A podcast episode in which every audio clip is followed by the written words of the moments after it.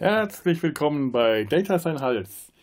Ähm, was ihr jetzt hört, ist die zweite Hälfte unserer kleinen Plauderei über das Konzept des Zweitkontaktes. Äh, Ture und ich unterhalten uns, wir reden da über ein, ja, etwas, was es in der Science Fiction oft vernachlässigt wird, was es allerdings auch in Star Trek äh, schon sehr lange gab. Wir waren uns nur nicht bewusst, dass das so heißt, nämlich der Zweitkontakt.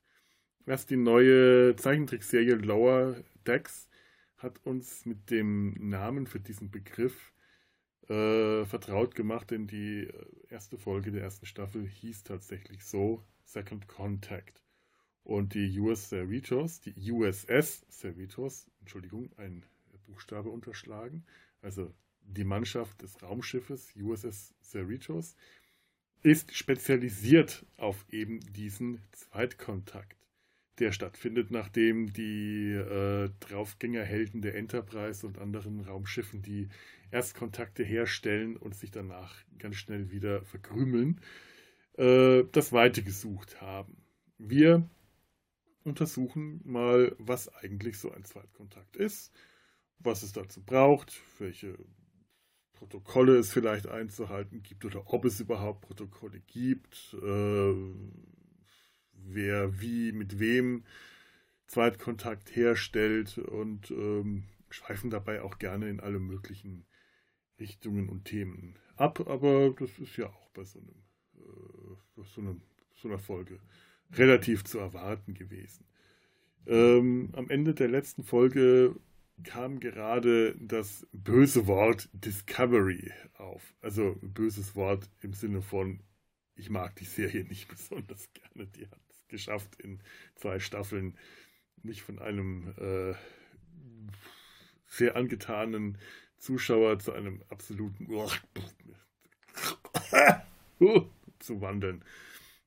Ähm, aber es bleibt einem ja nichts erspart, denn immerhin hat die dritte Staffel gerade eben angefangen und während wir das aufgenommen haben, war die erste Folge bereits, äh, ja, auf Netflix zu sehen und eine meiner äh, Prognosen und Hoffnungen, äh, die ich äh, nicht ganz ernst gemeint gestellt habe, beziehungsweise also während der Aufnahme gestellt habe, ihr werdet die gleich hören, hat sich jetzt mit der zweiten Folge leider schon zerschlagen. Die blöde, nervige Crew der USS Discovery ist in der zweiten Folge auf Michael Burnham getroffen. Zusammen werden die es wohl schaffen, mir auch in den nächsten Wochen den letzten Nerv zu rauben. Aber ich greife jetzt schon mal wieder vor, das soll gar nicht, soll überhaupt nicht passieren hier. Falls ihr, nee, nee, nee, nee, überhaupt, äh, hört, hört mir gar nicht zu, das ist totaler Quatsch. Ihr, ihr, mögt ja vielleicht am Ende Discovery und schaltet dann jetzt aus, weil ihr denkt, oh, jetzt kotzen die sich aus. Das stimmt überhaupt nicht, das ist nicht wahr.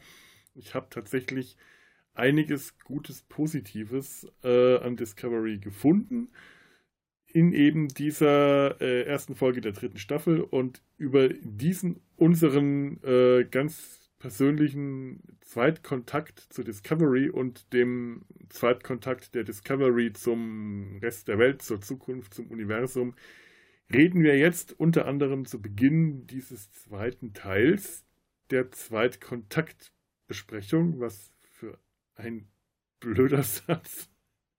Und anschließend äh, geht es wie gewohnt in alle Richtungen weiter. Aber wir versuchen zumindest beim Thema Zweitkontakt zu bleiben. Und äh, das war jetzt genug Vorrede. Ich wünsche euch einfach jetzt viel Spaß beim Zuhören.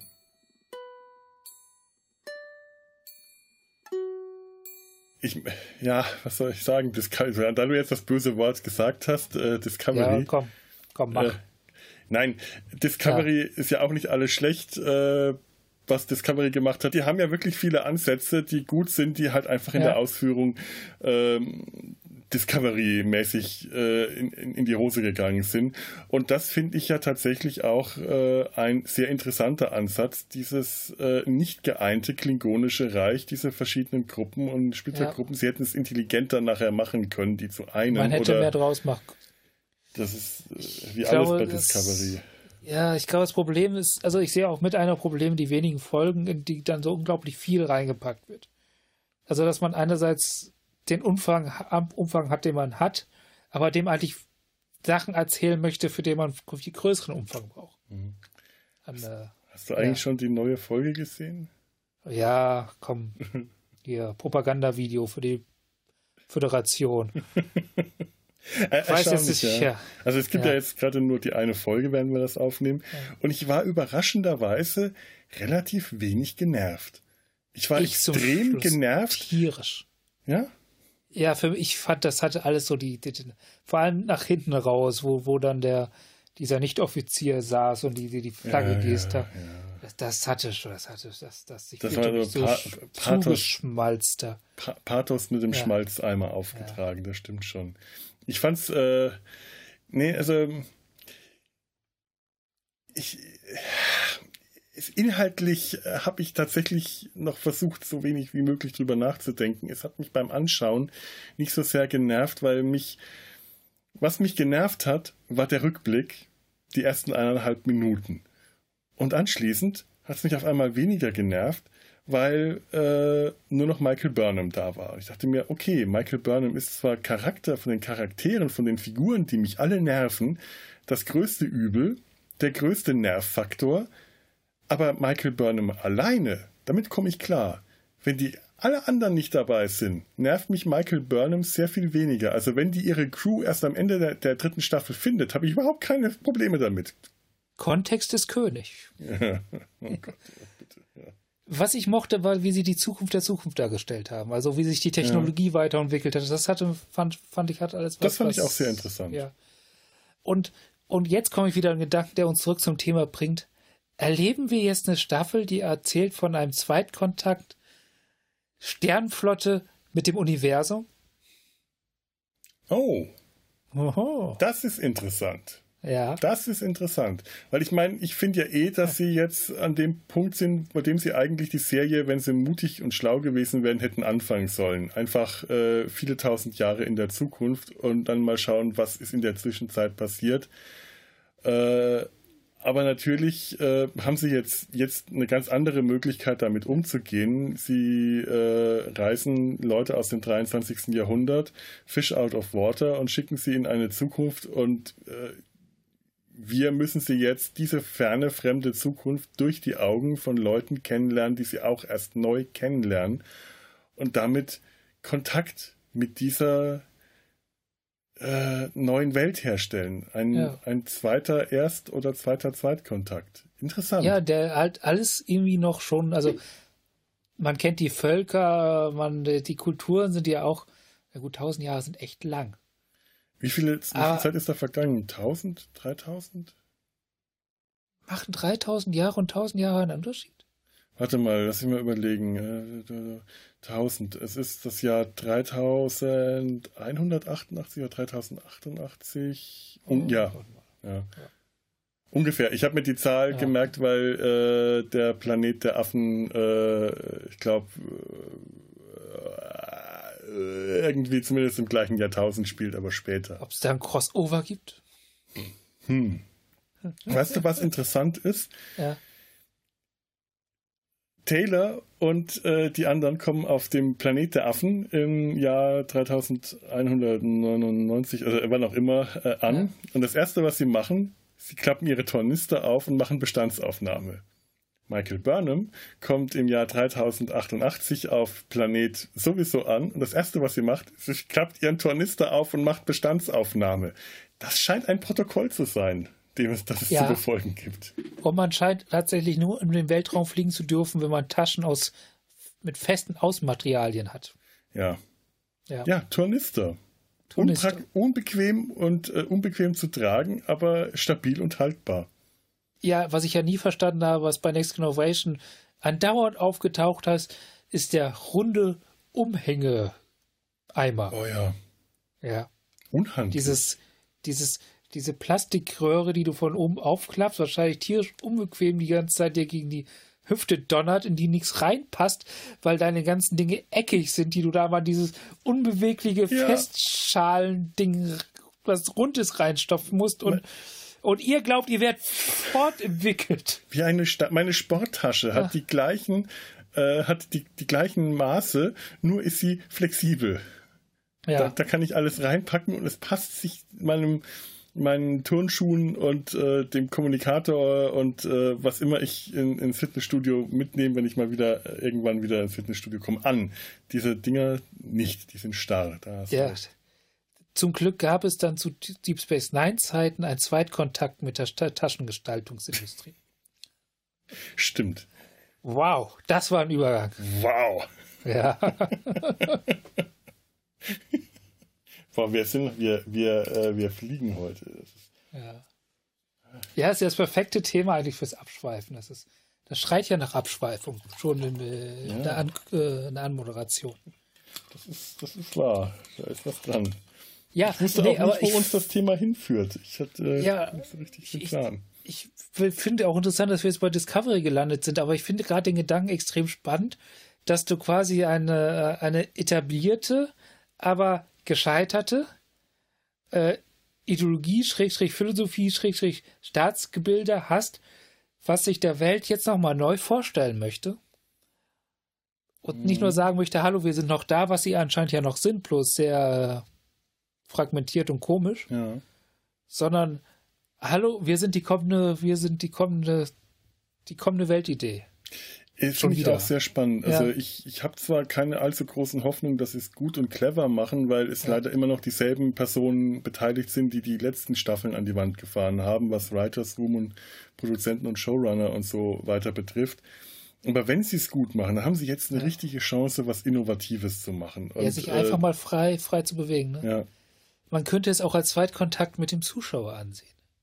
Das ist ja schon ein auf Null setzen und neu ja. neu aushandeln, wie man erzählen kann jetzt und was ja. man erzählen kann. Ja. Ja.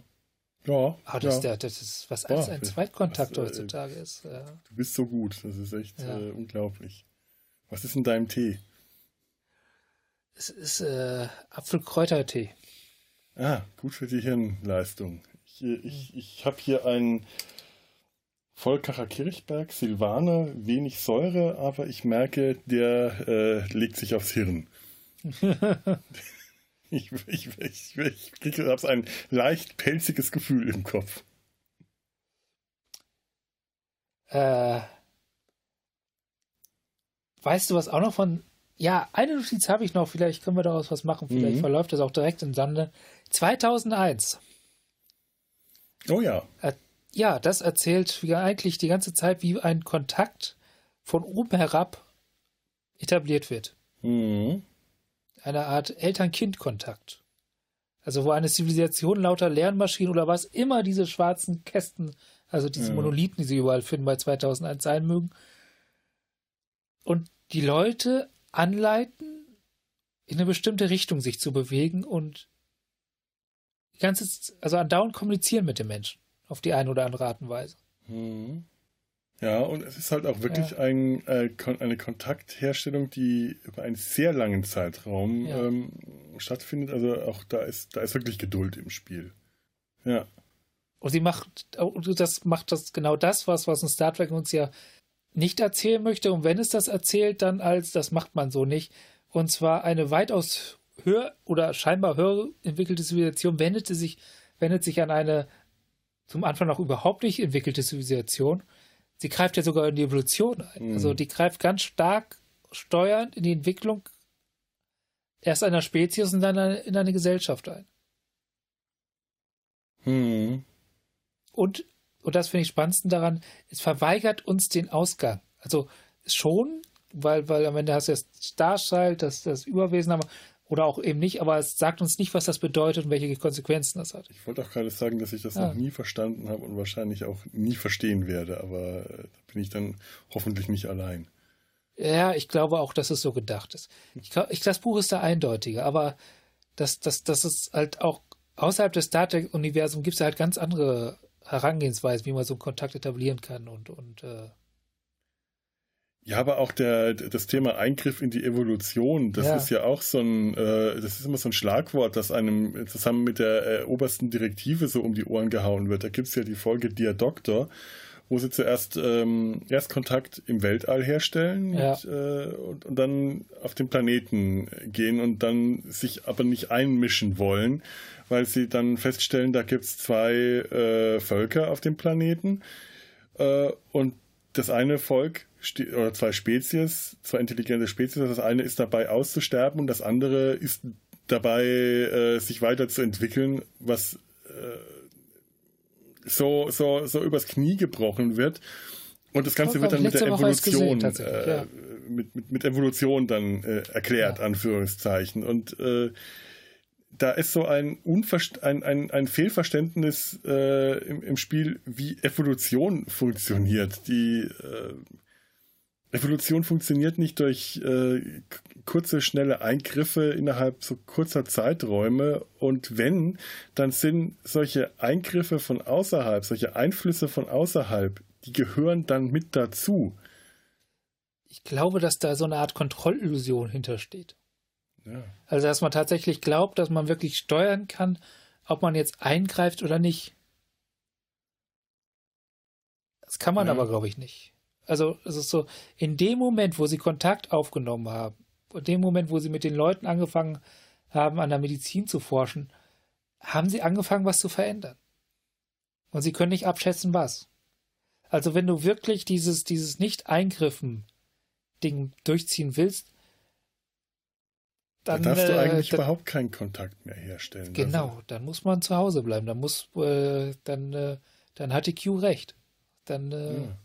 Oder wenigstens das, Ja. was die Vulkanier machen, die äh, Planeten erstmal sehr lange beobachten, bevor sie runter auf einen Planeten gehen oder bevor sie Kontakt herstellen. Bei, bei Enterprise merkt man das ja am Anfang auch. ja, Die Folge, die wir damals besprochen haben, wo die Crew runter auf den Planeten fliegt und sich umschaut und Klassenfahrt macht und Lagerfeuer und so. Und ja, T'Pol sagt, die vulkanischen Protokolle sehen aber vor, dass Vulkanier würden da jetzt nicht landen, sondern die würden den Planeten erstmal jahrelang beobachten. ja, Und Archer hat aber keine Lust. Die Menschen sind so ungeduldig, die wollen direkt drauf losstürmen. Die Vulkanier machen das in der Hinsicht richtig. Die beobachten erstmal von außerhalb, von, von, aus einer Distanz, wo sie nicht eingreifen können, wo sie nichts verändern können. Weißt du, du Das- landest auf dem Planeten und bringst irgendwelche äh, fremden Bakterien mit und dadurch wird irgendeine äh, Spezies ausgerottet oder das Gleichgewicht äh, der Natur oder sowas durcheinander gebracht. Das ist übrigens ein Thema, was bei Star Trek tatsächlich fast gar nicht vorkommt. Die ungewollten biologischen Eingriffe, die Mhm. du äh, allein durch. Also, die lösen das, indem die sagen, dass du halt quasi steril runtergebeamt wirst, wahrscheinlich, weil, weil wegen der Biofilter und so. Wobei ganz steril kannst du nicht sein, weil Eigentlich gar sonst dann bist, dann bist du krank. Ja, dann bist du tot. Wenn du steril, Ja. vollkommen ster- steril bist, hast du selber keine Überlebenschancen mehr. Ja, das ist, das ist die Definition von Sterilität. Ja. Tot. Also, wenn wir ganz steril sind, leben, sind wir auch, also, Ja. ja. genau. Das, also, das ist alles. Aber es werden auch, weißt du, wenn du es wirklich anfängst, alles wirklich so konsequent zu Ende zu denken, hast du eine eigene Serie, die nichts anderes mehr erzählt. Weil die Themen halt alle so schiere, scheiße komplex sind. Ja, du dann da natürlich. hast. Ja. Du musst alles vereinfachen, sonst kannst du nichts erzählen. Da- Das, ist, Ja. das stimmt, ja. Und, und dann haben wir ja auch nichts mehr zu, äh, wenn uns alles. Wo sollen wir dann die Lücken füllen mit Podcasts? Ja, was machen die ganzen, äh, was sollen die ganzen Fans machen? Wo, wo, Ja. Wovon sollen die Fanfiction-Schreiber leben? Ich bin ja auch kein Fan von alles zu Ende erzählt. Ich mag es ja, wenn da immer so ein bisschen was am Ende fehlt. Ja, Ja, man aber sich dann- man hat ganz häufig das Gefühl, dass das Falsche fehlt. Dass es nicht etwas fehlt, weil es beabsichtigt war, dass man ein offenes Ende lässt, sondern weil man es einfach nicht zu Ende gedacht hat. Weil man nicht weitergedacht hat. Äh, wenn, weißt du, wie Epigonen. Ja, Da wird ein schlechter Witz drüber gemacht, dass McCoy seinen, äh, ich glaube, Rekorder zurückgelassen hat und dann hauen sie einfach ab. Da, Ja, das ist nicht Fall- zu Ende gedacht. Ja, in dem Fall ist das, also ich glaube, es gibt einfach den großen Unterschied zwischen die Lücke als Funktion. Hm. Ich erzähle das jetzt bewusst nicht weiter, um diese Lücke zu lassen. Um, um so, verstehst du, um als bewusste Entscheidung, was ich erzählen möchte und was ich halt nicht erzählen möchte, zu ich habe es nicht zu Ende gedacht. Das sind zwei verschiedene Dinge und das eine fühlt sich in der Regel unangenehmer an als das andere.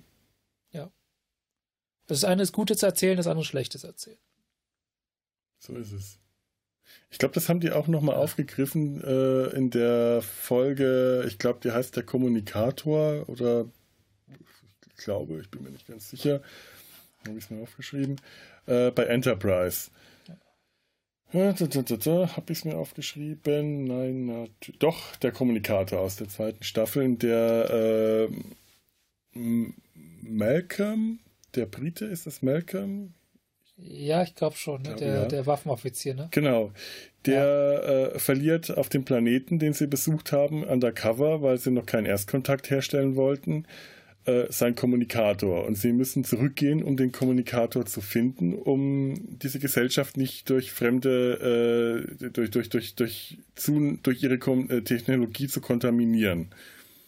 Und Archer und Malcolm sind bereit zu sterben, um diese Gesellschaft nicht zu kontaminieren. Die werden gefangen ja. genommen, die werden verhört, die werden äh, geschlagen und ich weiß nicht, gefoltert oder wahrscheinlich, also, die werden wirklich hart behandelt.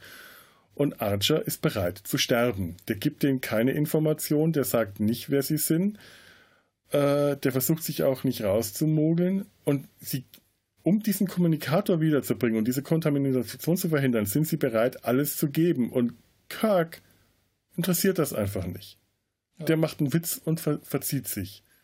Und, und Kirk kann ja. sich nicht rausreden, dass man noch nicht die Erfahrung hat, die man auf der Enterprise hat, weil es ist ja genau umgekehrt. Ja, eben. Ja. Kirk ist 100 Jahre später. Kirk ist, äh, ist, ist ein Jahrhundert weiter und müsste es besser wissen.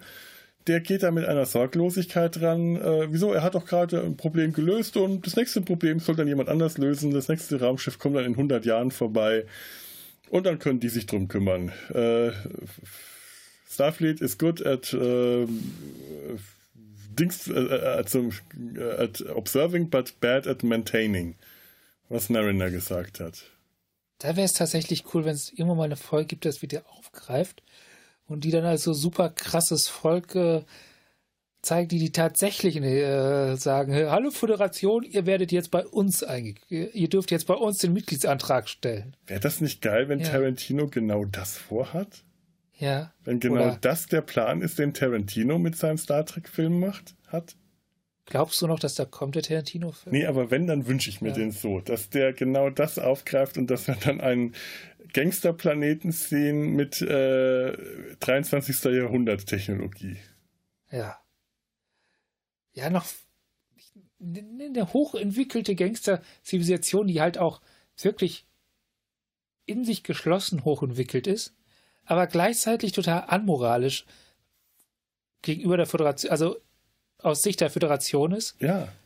Und Natürlich, natürlich sind sie am amoralisch. Ja, genau. Kirk hat ja nichts getan, um diese Gesellschaftsstruktur, diese, diese Moral, die in dieser Gesellschaft, äh, äh, äh dieser Gesellschaft herrscht, irgendeiner Weise zu beeinflussen. Der hat einfach nur dafür gesorgt, dass der oberste Gangsterboss äh, also dass einer von den, der mächtigste Gangsterboss auch jetzt der oberste Gangsterboss ist und alle anderen ihm unterstellt sind, aber ähm, die, das wird genauso weitergehen. Also der hat wahrscheinlich eine astreine Diktatur etabliert. Der hat eine Diktatur etabliert, die mit ja. Waffengewalt aufrechterhalten wird, weil äh, sie haben Waffen und jetzt haben sie noch dazu moderne Technologie und können sich wahrscheinlich dann, äh, wenn sie die lang genug erforschen, dann äh, moderne Waffen herstellen. Äh, wenn die der der der der, der oberste Boss äh, Bela Oxmyx, Oxmyx heißt er, ich nicht genau, findet, dann hat der Diktator die Möglichkeit, seine Macht zu verstärken und den Planet zu unterjochen. Findet die jemand anders, dann wird es äh, einen Umsturz und einen Bürgerkrieg geben. Äh, das, das ist die, die Aussicht darauf ist doch eigentlich, die ist, die ist hammerhart, die ist geil und das, das würde ich mir wünschen. Das würde ich mir wünschen, ja. dass das nochmal aufgegriffen. Wenn es wenn's, äh, ähm, äh, Tarantino nicht macht, dann, dann, dann soll das bitteschön äh, Lower Decks machen. Dann sollen sie das auf eine Comedy-Weise machen oder meinetwegen Discovery. Ich meine, vielleicht wäre das. Ich glaube, ich habe gerade ein spontan. Ich habe gerade ein paar Tarantino soll das Drehbuch schreiben und ich will, dass David Fincher das verfilmt. Wer hat nochmal, wer ist nochmal David Fincher? Sieben zum Beispiel. Au. Okay. Ja, sieben ist jetzt nicht das beste Beispiel, aber der David Fincher ist so einer, der, der erstklassig in Bilder erzählen kann. Ja, ja. Ja, Sieben The Game, Fight Club ist von ihm. Ah, okay. Honeycomb, Zodiac. Furchtbarer der Film, aber ich weiß, was du meinst. Tolle Bilder, ja. Der seltsame Fall des Benjamin Buttons, ja. Und die sind nicht nur toll, sondern das sind auch sehr erzählerische Bilder. Mhm. Also, das heißt, das ist, das ist so ein Film, die kannst du, die sind so Filme, die kannst du halt angucken und durchlaufen lassen und du kriegst halt alles irgendwie mit. Aber du kriegst halt mehr mit, wenn du darauf achtest, was dir gezeigt wird. Ja, ja warum nicht? Äh, wenn wir schon eine, eine Wunschliste haben, äh, dann sollen wir das auf unsere Amazon-Wunschliste packen, dass die Hörer uns das Weihnachten schenken können. Dass David Fincher äh, das Drehbuch von der Dino hat. Äh, äh, hier Serienempfehlung direkt. Mindhunter. Das ist eine Serie, die hat er produziert und die treibt das auch sehr weit mit dem äh, filmischen, hm. bildhaften Erzählen. Okay. Ja, empfehlen wir mal. Empfehlen wir mal, ohne auf den Inhalt, was zum Inhalt zu sagen. Haha. Kann ich auch nicht, habe ich nicht gesehen. Ein Film, den, den, er auch gedreht hat, den du gar nicht magst, Alien 3. Ich mag ihn nicht gar nicht, ich mag ihn ja. nur von den Alien-Filmen am allerwenigsten. Beziehungsweise von den Alien-Alien-Filmen äh, ohne Prometheus. So wie ich die Sache verstanden habe, wo, war auch am Ende des Films ja am Zweifeln, ob er noch einen Film drehen wird. Das muss eine ziemliche, also auch für die Beteiligten mhm. eine sehr sehr schwierige Angelegenheit gewesen sein, dieser Film. Aber jetzt weiß ich auch, was ja. du mit äh, äh Bilder meinst. Ja gut, der waren, ja. das waren Werbefilme. Oder nein, kam der aus der Werbung oder aus, Vide aus Musikvideos? Musikvideos. Musikvideos, ja. Ja. Okay, ja gut, das ist jemand, der äh, in, in, äh, in Bildern erzählen kann. Das musstest du, ja. in, das, war, das war so die, die große Stärke von Musikvideos aus der Zeit. Äh, in, in vier Minuten eine Geschichte in, in ausdrucksstarken Bildern zu erzählen. Warum nicht? David Fincher, ja. David Fincher. Den nehme ich. Also wenn Tarantino und äh, David uns jetzt hier Tarantino, komm, Quentin und David uns jetzt hier zuhören, dann unser Quentin. Aller Wahrscheinlichkeit, ja, uns, uns, uns, uns Quentin. Uns Quentin, ja, ja, wir uns duzen Quentin, uns. Ja. You can say ja. you to me. Ja. And I say sir to you.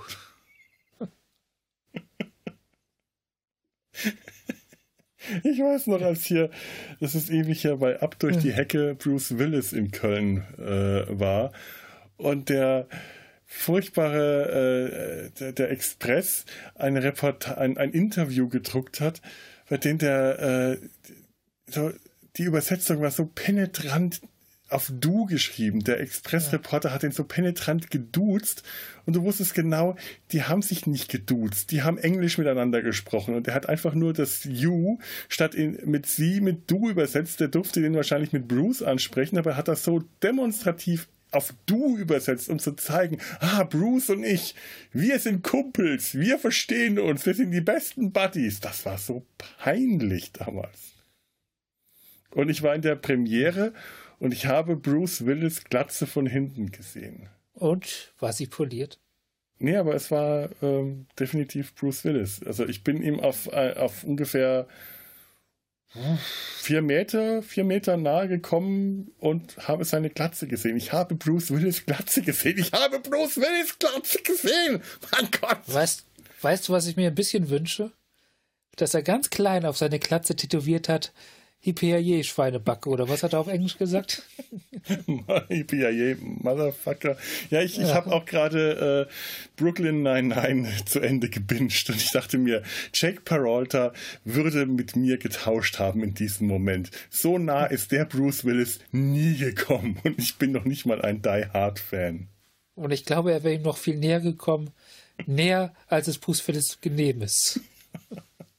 Oh, da will ich auch noch ein paar Staffeln hinterher. Ich finde die Serie eigentlich großartig. Da muss ich mal wieder. Ja, macht wieder unglaublich bei. Spaß. Ja. Das ist, das ist so. Äh, ich, ich liebe solche Comedy-Serien, die von der Comedy her, weißt du, was passiert? Der Humor ändert sich in den fünf Staffeln, die es auf Netflix zu sehen gibt. Von der ersten bis zur letzten Folge keinen Strich. Es ist komisch, also ich finde es komisch, es spricht mich total an aber du weißt meistens schon eine Sekunde vorher, was als nächstes kommt. Und es, löst sich ein, es erfüllt sich und ich freue mich und ich habe Spaß dabei. Ich, die ganz große Serie macht, macht, einfach, macht einfach gute Laune. Das ich glaube ja, bei guter Comedy kommt es, kommt es so 50% auf Inhalt und so 50% auf Timing an. Mindestens. Ohne Timing kannst du die geilsten Witze erzählen, sie sind scheiße. Ich glaube eher mehr. Ja. Timing ist wichtiger, Timing. meiner Meinung nach. Ja. Weil ich glaube, weil äh, ganz ehrlich, der Humor von Brooklyn 99 ist nicht so besonders raffiniert. Der ist nicht sophisticated. Wie gesagt, die sind sehr konsistent in ihrem Humor. Es ist immer dasselbe, aber das Timing ist so perfekt und die Schauspieler kennen alle ihre Rollen und die können das alle auswendig, was, die können das darstellen, die wissen genau, wie ihre Charaktere funktionieren und dadurch funktioniert die Comedy einfach hervorragend. Ja, wobei ich glaube, du brauchst schon einen gewissen Anteil von guten Inhaltwitzen. Ja, ja. Also, der, der, also, äh, also das beste Timing nützt dir nicht, wenn alles nur noch hohl ist. Ja, ja. Dann gut, hast du gut, nur noch. Stimmt, ja. ja. Aber, aber du brauchst halt, das, was du rüberbringst, ich glaube, um eine gute Geschichte zu erzählen, ist es wichtig, dass du eine gute Geschichte hast. Aber es ist noch mhm. viel wichtiger, wie du sie erzählst. Natürlich.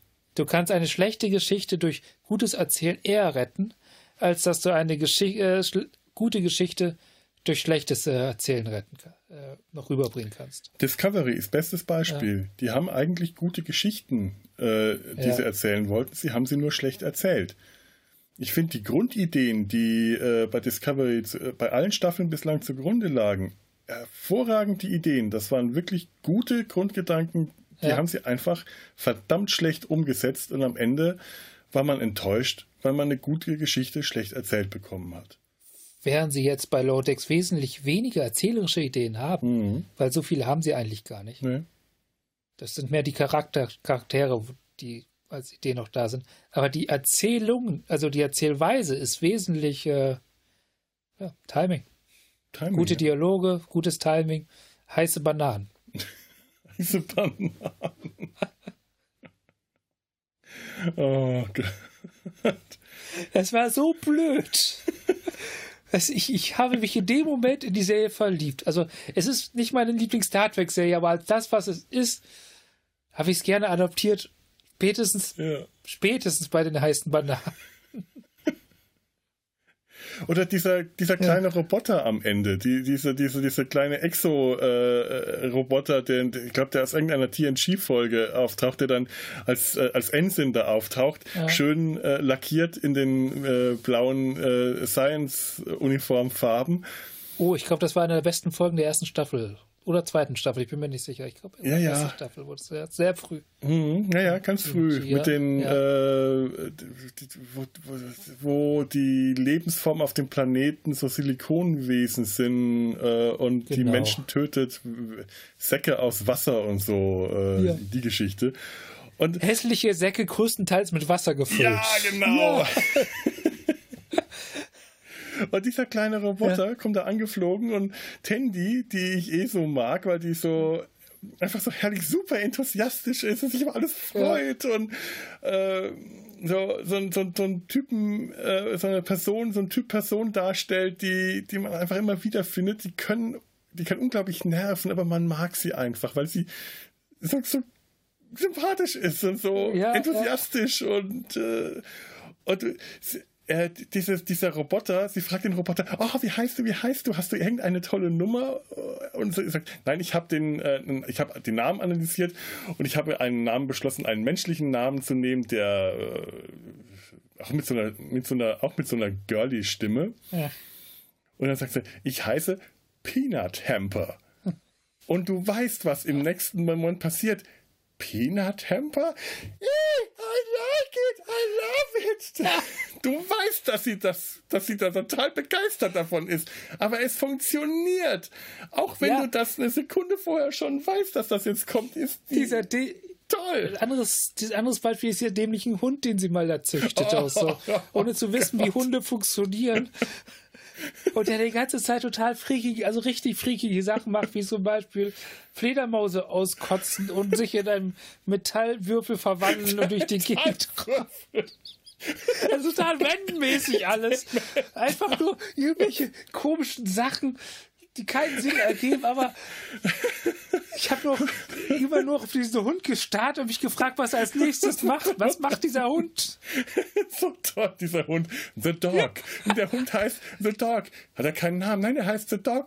Er ist doch ein, weil er ein Hund ist. Er heißt ja. der Hund. Das ist so toll. Ach, ey, super. Ach, Mann. Ja. Und wenn man beim Erzählen dann so über so einen Scheiß lachen kann, dann hat es funktioniert, glaube ich. Ja. Ja. Absolut. Also Erstkontakt Lauer Decks mit mir gelungen. Ja. Ich bin gespannt auf den Zweikontakt. ja, ich freue mich auch. Ich freue mich auch. Ich bin mal gespannt, wie, wie wir es in der zweiten Staffel dann machen werden, weil äh, sie haben ja einiges an Personen jetzt äh, durcheinander gewürfelt wieder. Man ja, das, das, das war, das war, das war mal, das war mal, das war mal Ultra Cliffhanger. Ja. Das ja. war mal ein Ende. Also ich, ich kann mir sogar vorstellen, dass sie in der nächsten Staffel ein anderes Schiff, eine andere äh, Besatzung, andere Personen hernehmen und äh, nochmal versuchen, Lower Decks auf einem anderen Schiff zu erzählen. Mit anderen, mit anderen äh, Hauptfiguren. Ja, es könnte funktionieren.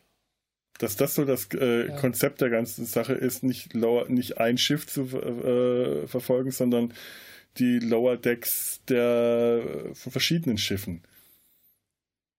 Obwohl, ja, wir hatten ja eigentlich mal gesagt, das machen wir in einer eigenen Folge, aber ich möchte jetzt doch, Lower Decks ist eigentlich ein komplett falscher Begriff. Denn Lower Decks ist eigentlich äh, auf den alten Segelschiffen waren, waren damit die Mannschaften gemeint, das Mannschaftsquartier, das Unterdeck und das sind nicht die Offiziere, das sind also die Unteroffiziere und Ensigns sind Offiziere. Das sind ja, ja keine... wobei da ist Star Trek auch sehr inkonsequent. Also du siehst mal Crewmen, also mal gibt es Crewmen, mal gibt es keine Crewmen. Mhm. Dann gibt es äh, mit O'Brien den etablierten Dauerunteroffizier, ja. aber unter dem es anscheinend nichts mehr gibt. Also das ist naja, naja, gut, ja, er hat aber äh, wiederum seine Crew, der hat so Leute wie äh, ja. Rom zum Beispiel, der äh, definitiv ganz bestimmt kein Offizier ist, sondern. Aber der ist Teil einer anderen Organisation. Der ist Teil des bayeranischen Militärs. Ja, das stimmt. Ja. Also, hm. aus, außer für O'Brien, wo die sich ja extra dieses, dieses Zeichen da ausgedacht haben, siehst du ja auch keine Human-Rangzeichen. Also, es gibt nichts, woran man sie erkennen könnte, diese Leute. Das ist auch sowas, was ich ja. früher schon mal so einen Verdacht hatte, dass auf, äh, bei Star Trek, dass in der Sternflotte überhaupt nur Offiziere tätig sind. Man ja. kriegt nur Offiziere gezeigt. Das niedrigste.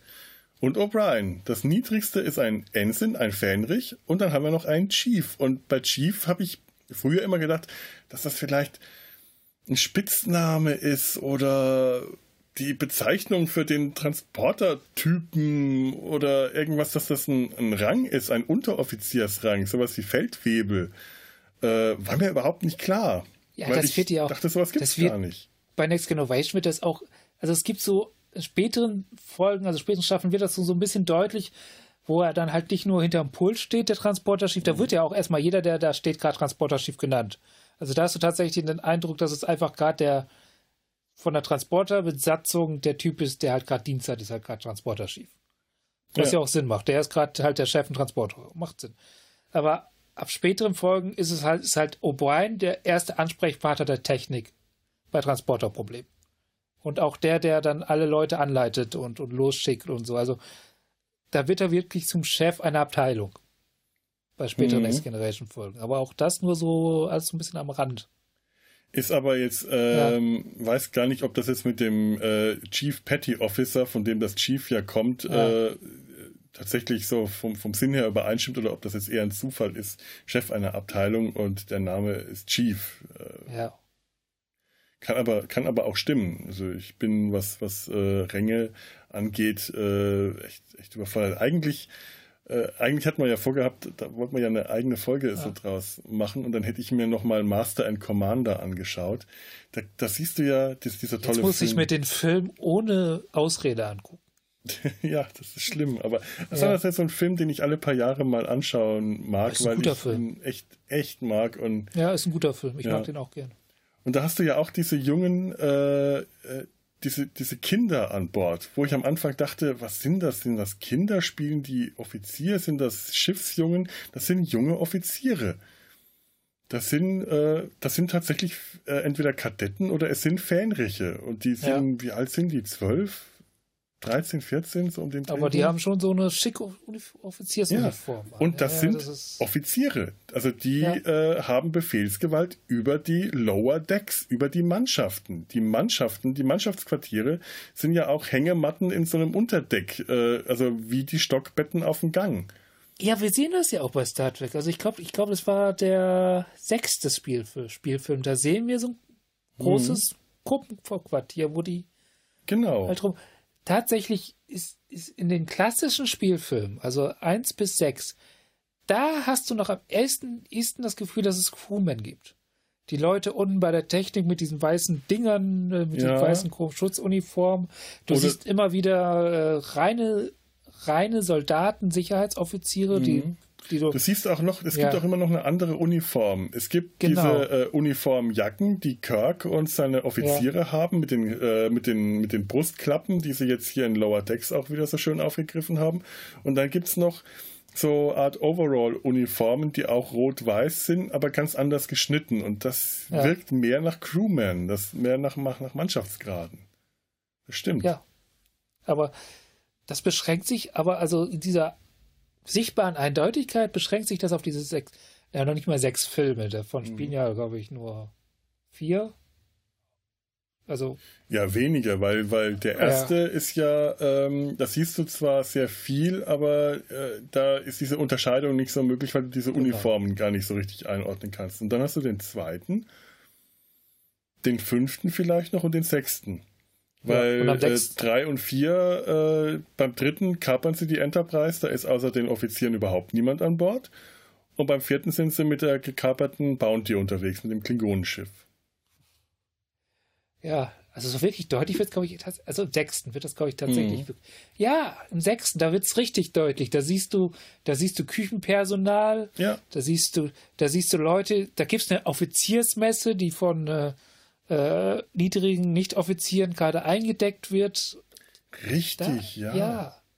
Also da ist es, also eigentlich fast auf diesen Film beschränkt. Eindeutig. Mhm. Ansonsten am meisten noch von allen. Ja. ja. Interessant, den muss ich mir eh mal wieder anschauen. Als ich den zuletzt gesehen habe, äh, bin ich so mit dem, mit, mit dem Anspruch angekommen, das ist der beste von allen Star Trek-Filmen. Und dann habe ich den gesehen und äh, ich war gerade krank und äh, nicht gut drauf und habe nur Fehler gezählt und habe mich am Schluss furchtbar über diesen Film geärgert. Und ich will den mal wieder anschauen, wenn ich etwas wohlwollender äh, gestimmt bin, weil ich glaube immer noch, dass es der beste von allen Star Trek-Filmen ist, aber ich kann es nicht beweisen. Ja, wenn du bei Star Trek-Filmen anfängst, Fehler zu zählen, tust ja. du nichts anderes mehr. Und das ist vor allem aus einer Zeit, wo man Filmfehler nicht gezählt hat. In den 80ern oder äh, 90ern hast du Filmfehler ganz einfach hingenommen. Du hast die bemerkt, aber sie haben dazugehört, weil es halt ein Film war. Da waren Filmfehler einfach Teil des Ganzen. Ja, ich will es auch gar nicht auf Star Trek-Filme beschränken. Das ist eigentlich bei jedem ja, Film so. Ich, ja. ich glaube, das hatten wir schon mal, mhm. das Thema. Also, ich wiederhole mich, glaube ich, gerade, wenn ich jetzt einfach sage, dass es, wenn ein Film einem ansonsten gefällt, dann, dann sind dir die Fehler auch egal. Du fängst dann an, Fehler zu zählen, wenn dich irgendwas sowieso schon stört. Ja. Dann, dann suchst du die Gründe, warum dich das stört. Ja gut, ich meine, äh, bei mir hat das mit den Filmfehlersuchen damals mit Captain Beckmesser angefangen. Kennst du das ja. noch? Captain, nee. Captain Nitpicker's Guide to Star Trek. Oh Gott, das ist, das ist ja gut, das sollte man nicht direkt vorher der hat halt damit ja. angefangen, die Fehler äh, von jeder von, äh, aufzulisten. Das sind, das sind lange bevor es das Internet und Social Media so richtig gab, gab es halt diese dicken Taschenbuchwälzer äh, Captain Beckmesser oder auf Englisch war es Captain Nitpicker der dann aus allen äh, Filmen und äh, TOS und TNG-Folgen die, die Fehler rausgesucht hat. Ja. Die, die, ganzen kleinen Anschlussfehler, Propfehler, Kostümfehler und so weiter. Hat sehr viel Spaß gemacht, aber man hat dann tatsächlich angefangen, nach Fehlern zu suchen. Und das äh, hat auf lange Sicht weiß ich nicht, äh, ob es was Gutes oder was Schlechtes bewirkt hat, weil es macht ja auch Spaß, diese Fehler zu suchen. Und wir machen das ja im Podcast ja auch immer wieder. Und ja. man aus, daraus Fehler zu finden, entwickelt sich ja häufig auch wieder irgendwas. Man spinnt dann wieder irgendeine neue Idee und kommt wieder auf neue Gedanken und äh, was, was haben sie jetzt bei Lower Decks da durchgemacht? Weil sie äh, alte Sachen wieder aufgreifen und häufig eben auch alte Fehler und alte Ungereimtheiten und haben dann äh, tolle Geschichten. Die letzte Folge jetzt zum Beispiel äh, ist auch wieder eine Sache mit dem Zweitkontakt, um da wieder hinzukommen. Mhm. Die Packlets, die wir, ich glaube, in der zweiten Staffel äh, von Next Generation zu sehen bekommen. Das ist dieses dumme, weltraumfahrende Volk, die Jordi entführen weil er sie schlauer machen soll oder besser ja, machen ja, soll. Ja, genau, jetzt, jetzt sind wir stark, jetzt sind wir groß. Mach uns schlauer. Und die, und die alle für einen, äh, äh, und die man dann nachher nie wieder sieht, weil sie alle für einen Witz gehalten haben. Das wird bei, Voyager, äh, bei äh, Lower Decks dann gesagt, äh, die Packlets, wir haben alle gedacht, die sind einfach nur ein Witz. Und deswegen sind die nie wieder aufgetaucht, weil die, für, weil die als Witz gehandelt wurden. Und eigentlich war das aber ein Fehler, die als Witz zu handeln, weil die Art, wie die Technologie von anderen raumfahrenden Völkern abgreifen, unglaublich gefährlich ist. Wenn du da nicht ein Auge drauf hast, dann passiert genau das, was hier bei Lower Decks passiert. Das sind Piraten, die sich eine riesen äh, Angriffstechnologieflotte zusammenrauben und stehlen und unglaublich gefährlich werden. Und äh, das haben die hier wunderschön aufgegriffen und gezeigt. Boing sind wir wieder beim Zweitkontakt. Oder genau. in diesem Fall beim fahrlässigen Vermeiden des Zweitkontakts. Eben. Weil, weil man glaubt, es ist. Äh, ne? ist nicht notwendig. Das muss man ja. nicht. Das ist, äh, die sind es nicht wert, dass man da einen Zweitkontakt. Die sind ja nur ein was, Witz, die werden von alleine verschwinden. Was, was wäre passiert, wenn man gesagt hätte, okay, die sind noch nicht so weit, aber die sind da, etablieren wir Kommunikation mit denen. Ja. Integrieren wir sie. Die müssen ja nicht gleich Föderationsmitglied werden, aber integrieren Sie wir äh, sie in unser Kommunikationsnetzwerk. Ganz, ganz gemein Vielleicht, kontrollieren ja. wir sie. Die hätten unter Kontrolle gebracht gehört. Die hätten, äh, die Vulkanier hätten damals ganz klar gesagt, dieses Volk, raumfahrende Volk, ist eine Bedrohung ja. für alle anderen weltraumfahrenden Völker. Wir müssen sie kontrollieren. Logische Konsequenz. Die Sternflotte es, hat gesagt, nö, lass mal. Es muss ja noch nicht mal so von oben herab Kontrolle sein, sondern in der Integration meine ich halt auch, gibt ihnen eine Aufgabe, gibt ihnen das Gefühl, dass sie sich wichtig fühlen. Mehr wollen die ja gar nicht. Sagt, ja. sagt ihnen, macht das und das und ihr macht das gut. Gibt ihnen ein und Erziehungsprogramm, genau, äh, ja. Weiterbildung, äh, Spezialisten. Entwicklungshilfe. Entwicklungshilfe, ja. Aber, aber gute Entwicklungshilfe. Ja. Blöde, ja. Keine böse Entwicklungshilfe. Stattdessen hat man quasi schon gesehen, dass die auf einem vollkommen gefährlichen Weg sind. Das waren sie ja, die haben sich ja gefährlich verhalten. Und so lange ignoriert, bis die immer sagen, ihr könnt uns nicht mehr ignorieren. Weil wir die dickeren Schiffe haben. Ja. Ja. Ist schön, dass sie jedes äh, ähm, Sternflottenschiff für die Enterprise gehalten haben. Ja. Ah, noch eine Enterprise. Kann sein, dass da jetzt das tatsächlich ein neuer großer, ja, also die können das jetzt nicht so stehen lassen. Das muss doch jetzt, äh, wird jetzt ein Storybogen draus. Du meinst, da ist jetzt ein neuer äh, großer Feind etabliert? Ja, das, Feind wollte ich jetzt vermeiden, ich mein, das Wort, aber, aber ja. Ein neuer Gegner. Doch. Ja. Ich meine, letzten Endes, sie haben das gemacht, was die Borg auch gemacht haben sie haben Technologie assimiliert. Die Borg haben ja. ganze Völker assimiliert und die assimilieren Technologie. Und, und wenn wir jetzt mal ganz ehrlich sind, tiefergreifende Gespräche kann man mit den Borgs in der Regel auch nicht führen. Eben. Das ist ungefähr auf dem gleichen Level der Kommunikation. Ich glaube, mit den Parklets kannst du bessere Gespräche führen. Sie werden unserer Kultur, in unsere Kultur integriert, ihre Technologie wird bla bla bla. Können wir darüber nochmal reden? Sie werden unsere Kultur als ob man mit einem Anrufbeantworter redet. In der Wir Regel wollen, dass ihr uns schlau macht. Ja. Seht doch bitte mal die kulturellen Vorteile einer Zusammenarbeit. Macht uns schlau. Okay, es ist schwierig, aber es ist bei ja. den Packlets zumindest möglich. Man muss halt nur, ich weiß nicht, vielleicht einen mh, hm, Vierjährigen finden, der mit denen kommuniziert. Ich, ich finde, ihre Klamotten sehen auch ein bisschen aus wie die Unterwäsche von den Borgs. Ich fand auch schön, dass die Helme Ja. auf hatten, was so gezeigt hat, die Helme hatten sie ja beim letzten Mal nicht, aber die haben sie auch von irgendwem abgenommen und dann einfach übernommen. Jetzt haben wir Helme. Jetzt sind wir Hast du- schlauer, jetzt haben wir Helme. Ist dir auch aufgefallen, dass sie eine ganz andere Physis hatten? Also die waren ja mehr so birnenförmig. Und jetzt waren die plötzlich mehr so breit, also immer noch mit Bauch, aber trainiert mit Bauch. Ah. Ja. Ich weiß nicht, ob das nicht nur die Uniform war, die sie da anhatten. Diese, Ja, dafür sind die Uniformen unter anderem ja auch da. Ja, also ich glaube, das, Das- waren, das ja. war eher, das waren eher diese Schulterpolster und diese Rüstungsteile, die sie da anhatten. Ich, ich meine, das macht die Sternflotte ja auch so immer ständig Schulterpolster in die Uniform einnähen und so. Natürlich, natürlich. Damit Worf noch breiter aussieht, als das eh schon ist. Ich glaube aber, der hat solche Ja. Schultern. Ja, äh, achte mal drauf. Also bei Next Innovation haben die auch, äh, sind die alle breiter Alle, gemacht. alle. Schulterpolster, ja, ja, ja. Und ich meine natürlich auch durch den Schnitt der Uniformen und durch diese, diese farbliche Absetzung ist das, äh, unterstützt das das ja auch noch. Ja. Warum haben die auf, warum ist es eigentlich so ein äh, Dauerläufer, dass die Uniformen auf, äh, dass die nicht alle einheitlich die gleiche Uniform auf den verschiedenen Schiffen bekommen? Warum haben die auf Das- der Titan noch die alte Kinouniform? Ja, das verstehe ich auch nicht. Wobei das eine Logik ist, die bei TOS zum Beispiel wieder gut passen würde. Da hatte ja jedes Raumschiff ein, ein eigenes Symbol. Ja, Also dieses, dieses, dieses, dreieckige Ding, das war ja so als ganz föderal, das ist ja als Next Generation Stimmt, das. Delta war Ja. vorher das äh, Genau. äh, Symbol der Enterprise, ja, richtig. Ja. Das ist, also von daher, ja, das ist mit Deep Space Nine losgegangen.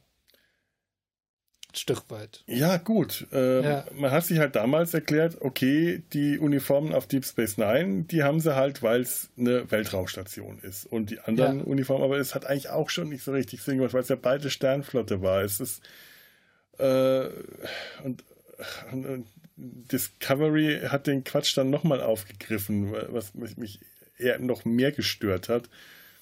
Äh, aber gut, andererseits ist es so ein bisschen wie die Polizeiuniformen, die ja, Ja. wenn ich das richtig weiß, auch nicht alle sofort einheitlich von grün oder beige auf blau umgestiegen sind, sondern äh, nach und nach die verschiedenen Bundesländer haben das auch in äh, auch nicht alle zur gleichen Zeit übernommen. Vielleicht ist das äh, so ein Ding. Oder ja, die, das die, hat sich, die, die Titan war ja äh, auf einer äh, Mission, äh, wenn ich das aus den Romanen noch weiß, aber da kann ich mich jetzt auch total irren, in sehr, sehr weit entfernte Regionen des Weltraums unterwegs. das heißt, die haben die neuen Schnittmuster nicht bekommen. Das kann sein.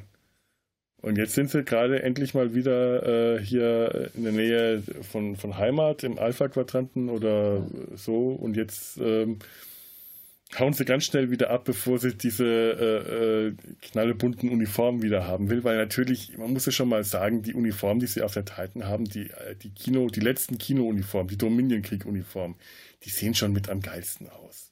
Ich, ich nenne sie die Schulterkissenuniform. Ja, ja, die haben Ja. diese Kissenbezug-Textur. Äh, äh, Textur. Die sehen einfach toll aus. Und die passen auch zu diesem komischen braunen Interieur der Titan, diese Ja. Holzbrücke. Komisch. Andererseits ist es ja das, also dass diese, diese, diese Uniform aus dem 90er Nuller Track Mhm.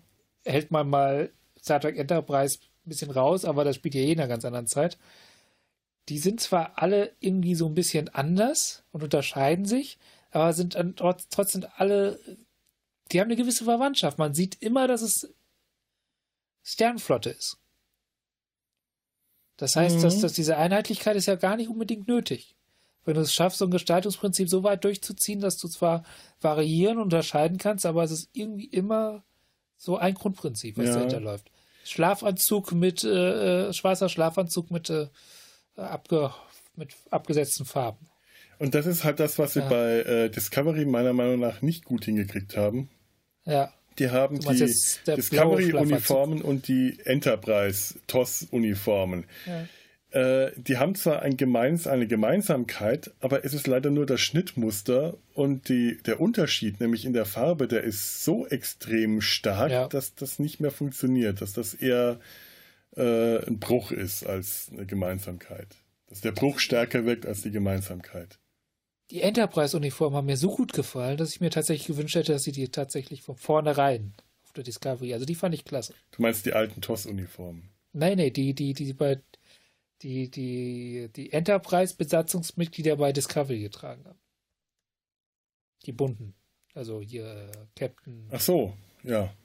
Donovan. Ja, ja, hätten, ja. hätten sie die von Anfang an getragen, hätte ich auch nichts dagegen gehabt. Ich finde die zwar äh, vom Schnitt her wirken die immer noch extrem unbequem und nicht wirklich schön, aber ich hätte die auch sehr viel lieber gehabt als diese blau äh, äh, Scheußlichkeiten sind ja. wahrscheinlich unbequem. Die sitzen so stramm, dass die Schauspieler extra Uniformen haben, in denen sie sitzen Stehen können. Stehen und zum Sitzen, ja. Ich finde ja. das so faszinierend. Man sieht ja. halt auch wirklich, wie unbequem das ist, was die da anziehen müssen. aber das ist auch so eine, das ist eine Idee, die sich schon lange bei Star Trek, also das ging ja mit Next Generation mit diesen äh, stramm gezogene Spandex-Klamotten ja. los und hat nicht mit den neueren Uniformen aufgehört bei denen. Das war alles immer sehr glatt und gerade gezogen. Alles. Sehr stramm und äh, man, ja. äh, man kann, konnte sich auch nicht vorstellen, dass sie damit aufs Klo gehen konnten. Da könnte ich mir jetzt zum Beispiel einen Einsatz von Mannschaftsgraden äh, vorstellen, die auf den Toiletten äh, stehen und den Offizieren aus der Uniform helfen, wenn die pinkeln gehen müssen. Pisspagen. Pisspagen, genau. Ja. Die dann hinten den Reißverschluss am Rücken runterziehen, damit die, die Offiziere pissen gehen können. Und sich dann ja. verschämt wegdrehen, weil unter diesen Uniformen kannst du ja noch nicht mal Unterwäsche tragen. Das würde man ja sofort sehen, die, die, die Ränder. Stell dir das mal vor. Hat eigentlich bei denen jeder Offizier Ankleidungspagen auch? Ich meine, mach doch mal diese Schreißverschlüsse ja. selber hinten dicht, das geht doch Gar nicht. Ja, sie müssen alle ja. einen, einen, einen Diener haben eigentlich. Ein, ja. ein, ein Personal, ein, ein Gentleman's Gentleman, der sie äh, jeden einen Chiefs. Jeder von denen muss einen Chiefs haben, der sie morgens ankleidet, der ihre Garderobe herauslegt, bügelt und herauslegt und sie dann ankleidet. Deswegen haben bei Next Generation auch die die Unteroffiziere, also die man selten sieht, halt auch immer Uniformen gehabt, die man vorne zumachen kann, weil die haben keinen Gentleman, äh, kein Anzipagen gehabt. Die haben diese Röckchen, die konnten einfach von unten reinschlüpfen. Ach, die Röckchen fand ich gut. Ja. Ich finde so schade, dass sie die nach ein paar Folgen. Ja, die fand ich allein schon deswegen gut, weil, weil da steht so 400 Jahre in der Zukunft. Warum, warum, oder 200 oder 300, warum gehen wir davon aus, dass, dass, dass dieses Verhältnis, wer jetzt Rock tragt und trägt und wer nicht, immer noch dasselbe ist? Es ist viel wahrscheinlicher, dass es ein anderes ist bis dahin. Ich fand es auch schade, dass Diana Troy ja. nur in dem Pilotfilm Röckchen getragen hat, obwohl sie in einem Interview gesagt hat, sie musste die Beine, die Knie so eng zusammen machen, weil sie konnte sie keinen Millimeter auseinandernehmen, weil man fast alles gesehen hätte. Ah, ja, das verstehe ich. Aber ich glaube, das Ding, was sie danach die ersten paar Staffeln tragen musste, diesen, diesen Jeanspanzer, oh der, ich glaube, der war auch nicht angenehm. Also die, die, die sah aus, als würde sie die dauerhaft die Luft anhalten müssen. Ja, natürlich. Ich hatte schon Mitleid mit. Wahrscheinlich auch. Ja, das ist auch eine große Tradition von Star Trek, äh, wobei ja so groß ist die nicht, aber sie ist sehr konsequent durchgezogen bis zu einem bestimmten Punkt. Eine Frau nehmen und sie in unglaublich enge Klamotten stopfen. Mit mehr oder weniger gut, ge gut geeigneten Ausreden dafür. Ich habe jetzt bei der ja. ersten Folge von, von der dritten Staffel Discovery nicht auf das Outfit geachtet von Michael Burnham. Müsste man vielleicht nochmal machen. Aber es war schon eng, aber es war nicht dies, guck mal, wie sexy eng ich bin, sondern ich komme gerade aus einem körpergroßen Raumschiff eng. Verstehst du, wie ich das meine? Ja, es wirkte nicht ja. wie eine ihrer normalen Uniformen, sondern eher so ein Arbeitsunterkleidung, äh, Arbeitsoverall, ja. irgend sowas äh, Einsatz. So ein bisschen wie diese Einsatzuniformen, diese schwarzen, die man auch bei Lower Decks ein paar Mal gesehen hat. Ja. Ja, diese so ein, Einteiler. Ja, ich glaube, es ist einfach, es ist tatsächlich, glaube ich, tatsächlich der textile äh, äh, Teil ihres Zeitraumanzugs. Also mhm. die Unterklamotte, so wie bei Raumanzügen ja auch so ein. Die unter, untere Schicht. Diese, die, ja, genau. genau. Ja. ja. Warum nicht? Und die scheint ja äh, flexibel und beweglich genug zu sein, um äh, Martial Art äh, Kenntnisse, Martial Art Fähigkeiten zu demonstrieren. Ja. Warum das, ich meine, das ist so ein Klischee, das man schon noch aus alten Marvel-Comics kennt und Superhelden. Wenn sich zwei Helden treffen, die sich gegen erstmal fremd sind, dann müssen die sich erstmal bekämpfen, bevor sie sich zusammenfinden. Natürlich Stimmt. der Folge Ja, auch. Und dann wird erstmal gezeigt, was für super Martial Arts Fighter die sind. Furchtbar. Das hat mich genervt. Da war ich sofort genervt. Aber Ja, und es war auch schon wieder zu lang, weißt du, so. natürlich und so aus so- so- zelebriert aus- und. Weil Stell ich die Idee mit, mit, mit, mit dem durch die Ge äh, das Wegrennen durch Wegbeamen fand ich, das fand ich wieder eine nette Idee. Ja, ja, stimmt. Ja. Ja. Ja, das, das Beamen war interessant eingesetzt. Aber stell dir mal vor, wir hätten das gemacht, als wir uns begegnet sind, dass wir uns erstmal bekämpft hätten. Haben wir das irgendwie gemacht? Das überlege ich gerade. Weil wir könnten. Ich glaube, wir haben uns erstmal ignoriert, größtenteils.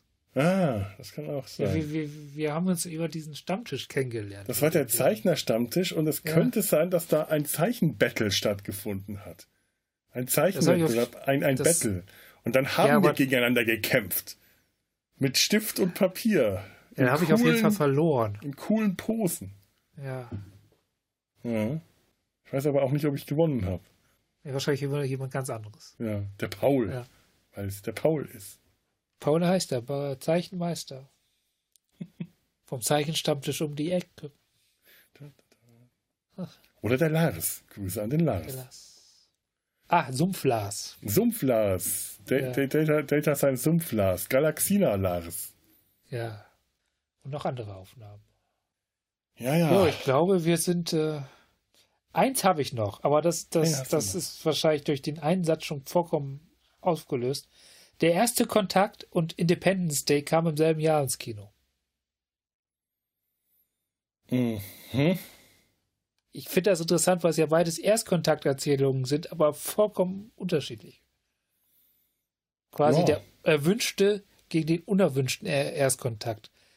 Der Fremde, dessen Aufmerksamkeit wir haben wollen, weil er uns weiterhelfen kann, gegen den Fremden, der mal wieder böse ist. Nee, gut, bei Independence Ja. Day war ja der äh, auch äh, erstmal äh, von, von vielen Leuten, oder, oder verwechsel ich das jetzt Ja. gerade mit Mars Attacks, die Annahme, dass, äh, dass sie uns auch fried- friedlich gesonnen sind, die, die Aliens und äh, uns weiterhelfen können.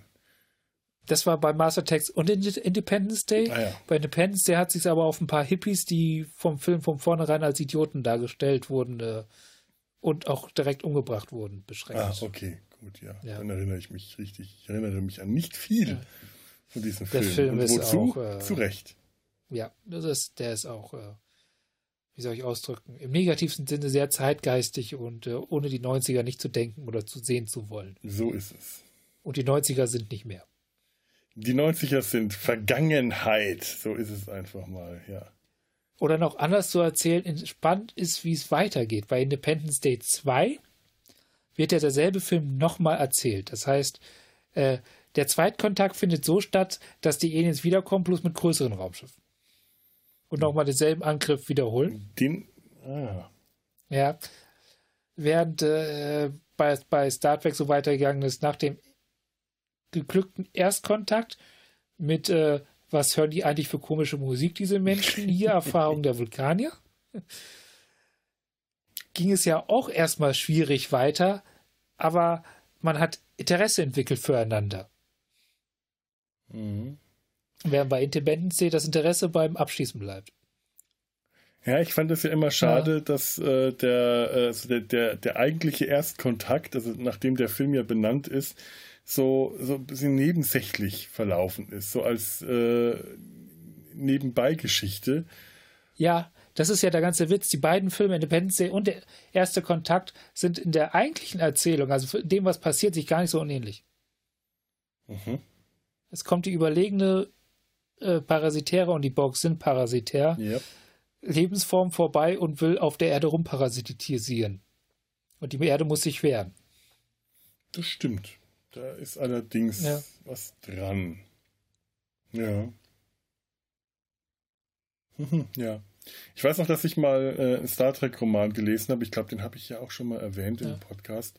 Fremde vom Himmel, wo eben der tatsächliche Erstkontakt, also zumindest der äh, Erstkontakt zwischen den Vulkaniern, äh, tatsächlich zum Hauptteil, zum wichtigen Teil der Handlung gemacht wird. Also das ist, da geht es darum. Es ist eine ganz andere Geschichte, weil es halt ja. nicht Kanon war. Aber äh, es hat mich dann, als ich den, den Film First Contact äh, gesehen habe, auch immer ein bisschen gestört, dass hier dieser Vulkanier-Erstkontakt, der in dem Roman so unglaublich spannend war, äh, also wirklich, man hat äh, das aus der Geschichte, der, aus, der, aus, der, äh, aus der Sicht der Vulkanier erzählt bekommen, wie sie den Planeten anfliegen, wie sie dann notlanden oh, oh, müssen. das klingt spannend, ja. Das, das, das würde ich gerne spannend. auch mal sehen, glaube ich, ja. Also ich kann das, vielleicht gibt es das als, als Hörbuch auch, aber äh, Fremde vom Himmel ist ein, ist ein toller Roman und dieser, äh, die, dieser verunglückte Erstkontakt, und es geht um einen Erstkontakt, der aber eigentlich nicht stattfinden darf. Ja der äh, geheim gehalten werden muss, damit der eigentliche Erstkontakt erst äh, Jahrzehnte oder ein Jahrhundert später im Weltraum stattfinden kann. Also da wird eine ganz andere Geschichte erzählt. Da, da, da findet dann der Erstkontakt, der offizielle Erstkontakt zwischen ja. Menschen und Vulkaniern im Weltraum statt. Und damit auf Augenhöhe gewissermaßen. Viel, äh, also etwas, was bei dem Film Erstkontakt aus äh, Perspektivwechsel heraus äh, sich schon andeutet. Ja. Äh, nicht bei dem Film, sondern bei der, bei der Serienfolge Erstkontakt. Wo ja auch die Menschen schon auf dem Planeten sind, ja. aber nur von wenigen wahrgenommen wird und dann am Ende abgemacht wird, wir machen das jetzt noch nicht offiziell. Der hat zwar schon stattgefunden, aber offiziell hat er eben nicht stattgefunden. Ja. Und irgendwann später machen wir nochmal einen offiziellen. Wenn ja, genau. die Eingeborenen von sich aus sagen, wir sind soweit. Ja, ja, ja. ziemlich ähnlicher Grundgedanke. Ähm, na, äh, auch, auch mit Konflikten und Schwierigkeiten und die, ähnlich wie Riker, der da äh, ins Krankenhaus äh, kommt und es beinahe äh, dazu kommt, dass alles auffliegt. Äh, es ist in dem Roman äh, dann anders. Sie werden, ähm, sie, sie landen in der ich glaube, in der Arktis oder in der Antarktis und es kommt dann auch beinahe zu äh, außen, äh, kriegerischen Auseinandersetzungen und im letzten Moment kann das Ganze dann noch äh, äh, gelöst, äh, der Konflikt gelöst werden, ohne dass es zu einem Blutbad kommt, aber äh, es ist tatsächlich auch so diese Geschichte, wir, die Menschen sind noch nicht so weit und der erste Kontakt muss noch verschoben werden und die Vulkanier, die bei diesem vermeintlichen ersten, also dies, diesem missglückten ersten Kontakt äh, dabei sind, die ziehen dann wieder ab und warten ab. Also ihre Lebensspanne ist so weit, dass sie den Zeitpunkt des dann später tatsächlichen offiziellen ersten Kontakts, äh, den erleben sie noch zumindest. Ja. Ähm, werden Zeugen, also nicht direkte Zeuge, aber sie können den noch mitbekommen. Äh, und das ist sehr viel ausführlicher erzählt. Da ist dieser Erstkontakt wirklich das Thema dieser ganzen Geschichte mit einer Rahmenhandlung und Zeitreisen und äh, bliblablub und einer Rahmenhandlung über der Rahmenhandlung. Ich glaube, es sind zwei Rahmenhandlungen eine Grundgeschichte. Es ist ein sehr verworrenes Buch, aber es ist sehr lesenswert. Äh, und dagegen stinkt dieser tatsächliche Erstkontakt mit den Vulkanern im Film so schön der auch ist, und ich mag das ja, ich mag dieses Aufeinandertreffen mit, äh, mit Stephen Cochrane und dieser äh, Vulkaniergruß, den er nicht hinbekommt und äh, wie er dann später die Jukebox anschmeißt und Wulli Bulli. Dass er, dass er sie überhaupt erstmal eine Kneipe schleift ja. als erstes. Das ist so. Super. Ja. Ist das so? Die, die. Vulkanier haben wahrscheinlich eine komplette Vorstellung, wie hat sein Erstkontakt abzulaufen und die Menschen sabotieren das einfach mal, die Trollen, indem sie, ja. sie mit Alkohol zuschütten und Wulli Bulle spielen. Es ist aber auch so ziemlich der unwahrscheinlichste Personenkreis, mit dem du Erstkontakt mach, mach, haben willst. Das ist ja, ich weiß nicht, ob es in der Zeit überhaupt sowas wie offizielle Vertreter von irgendwas gibt. Das ist ja alles Schutt und Asche in dieser Welt auf dieser Erde gerade. Wahrscheinlich, äh, ja, wahrscheinlich gab es nichts anderes. Sie hätten sich jetzt, äh, sie hätten keinen, keinen zentralen Kontakt herstellen können. Es ist ja. eh eigenartig. Die Vulkanier, eigentlich nach dem, was wir später bei Enterprise lernen, ist es so, die Vulkanier hätten jetzt erstmal die Erde beobachten müssen.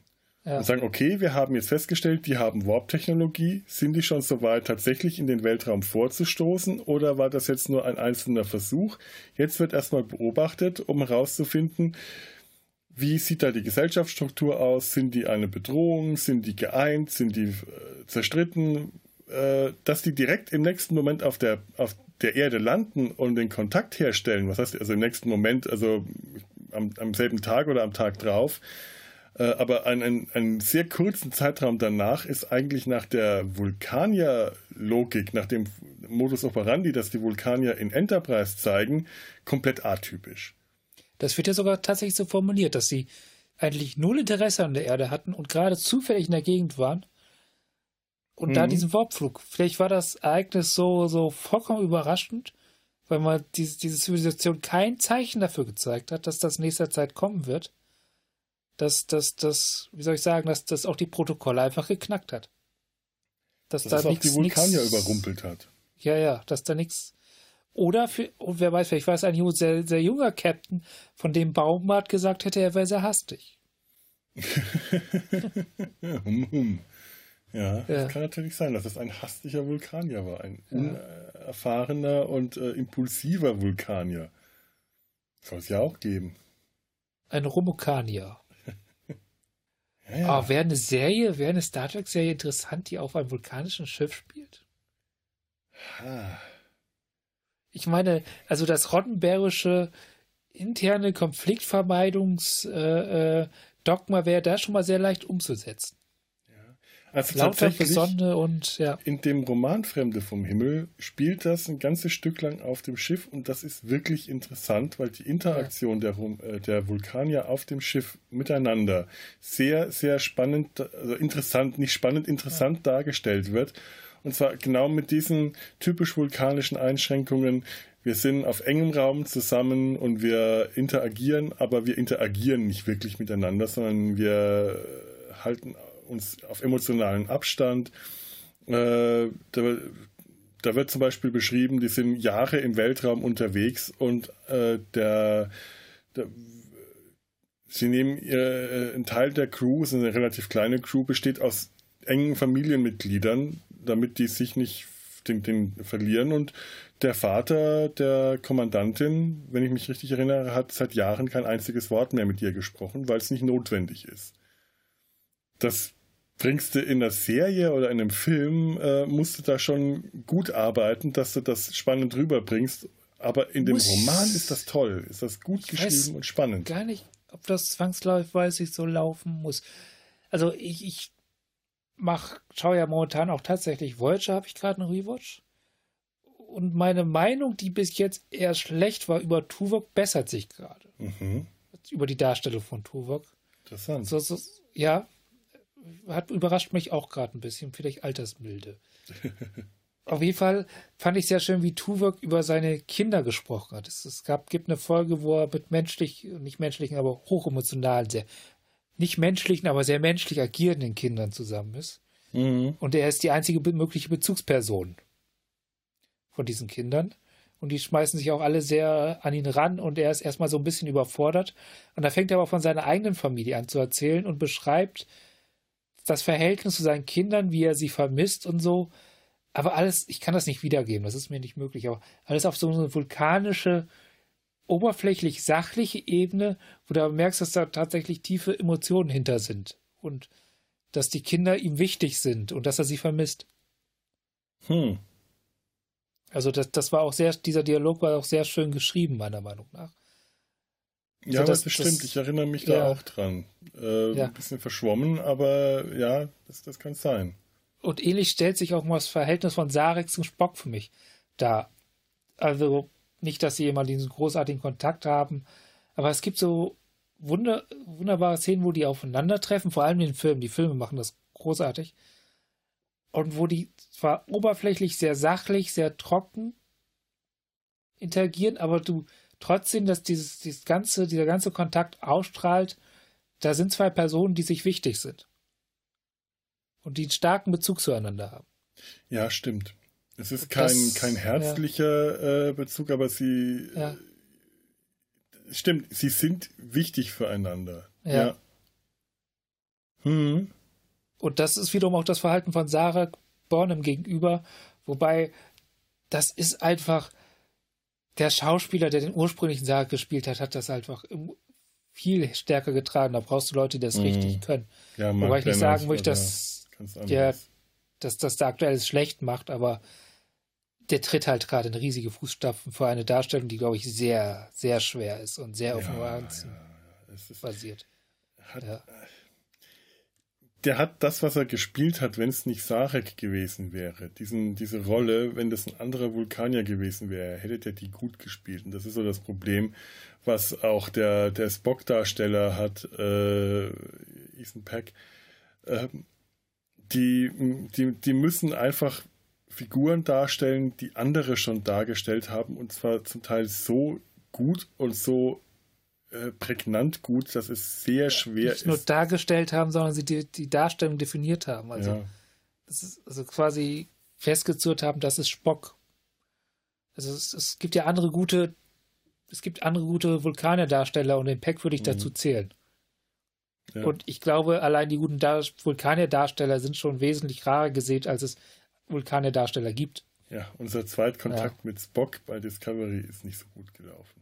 Jein, also Wäre äh, es ein, wär's ein Erstkontakt mit äh, äh, Vulkanier Flurak, wäre er gut gelaufen. ja, Aber als äh, Zweitkontakt, beziehungsweise Drittkontakt, wir haben ja, das ist ja schon der dritte Spock mittlerweile, ist er halt äh, auf eine ganz bestimmte Weise einfach nicht gut gelaufen. Das hat aber jetzt, das war jetzt aber auch ein sehr gequälter Versuch, nochmal den Zweitkontakt reinzubringen. Ja, es ist ja natürlich. Das ist das ist ja auch ein Thema, was ja tatsächlich auch äh, gerade bei so einem Franchise, das irgendwann die Größe und das Alter erreicht, dass wieder gerne Figuren einfach nicht mehr von selben Darsteller dargestellt werden können, weil äh, tot Ja. oder auch einfach zu alt für die Rolle. Das das das das Gut, die- tatsächlich Möglichkeit wäre jetzt Ja. bei Lower Decks ja gegeben, nochmal äh, Gastauftritte und Cameo-Auftritte von allen alten äh, Next Generation, Deep Space Nine und Voyager äh, zu bringen. Die sind ja zum größten Teil alle noch da. Ja. Und äh, meine Riker hat man es ja gesehen. Der sah sehr jung und jugendlich aus. Äh, jünger und jugendlicher, als er im, äh, im letzten Kinofilm Nemesis äh, aussah. ja auch schon ein paar Tage. Mhm. Ja, äh, Janeway ist äh, ist angekündigt und bestätigt. Für Lower. Decks? Ja. Nicht für die andere Zeichentrickserie? Da Oh, gibt es ja noch jetzt- eine. Da ist ja stimmt. noch eine. Ich, hab, ich vergesse mal, wie Stimmt, die ich heißt. glaube tatsächlich für die andere, für die Ja. Nickelodeon-Serie, ne? genau. Ja. Ja, Ach, gut. Nickelodeon. Schwarm meiner äh, Jugend. Ah, Monster. Und Oh Ren ja. und Stimpy. Rackle- Ren und Stimpy sowieso, ja. Ren und Stimpy haben auch Science Fiction gehabt. Da war auch immer Rockos so ein- modernes, ja. Ah, die haben alles gehabt. alles gehabt, aber da gab es auch immer eine äh, Science-Fiction-Unterreihe, Commander Space irgendwas. Und Weltraumkadett Stimpy. das war furchtbar. Ren und Stimpy, da, bei, mit Ren und Stimpy hat mein Interesse am Zeichentrick angefangen. Da, wegen Ren und Stimpy, wegen Ren und Stimpy animiere ich heute die Sendung mit der Maus. Kann man sich das vorstellen?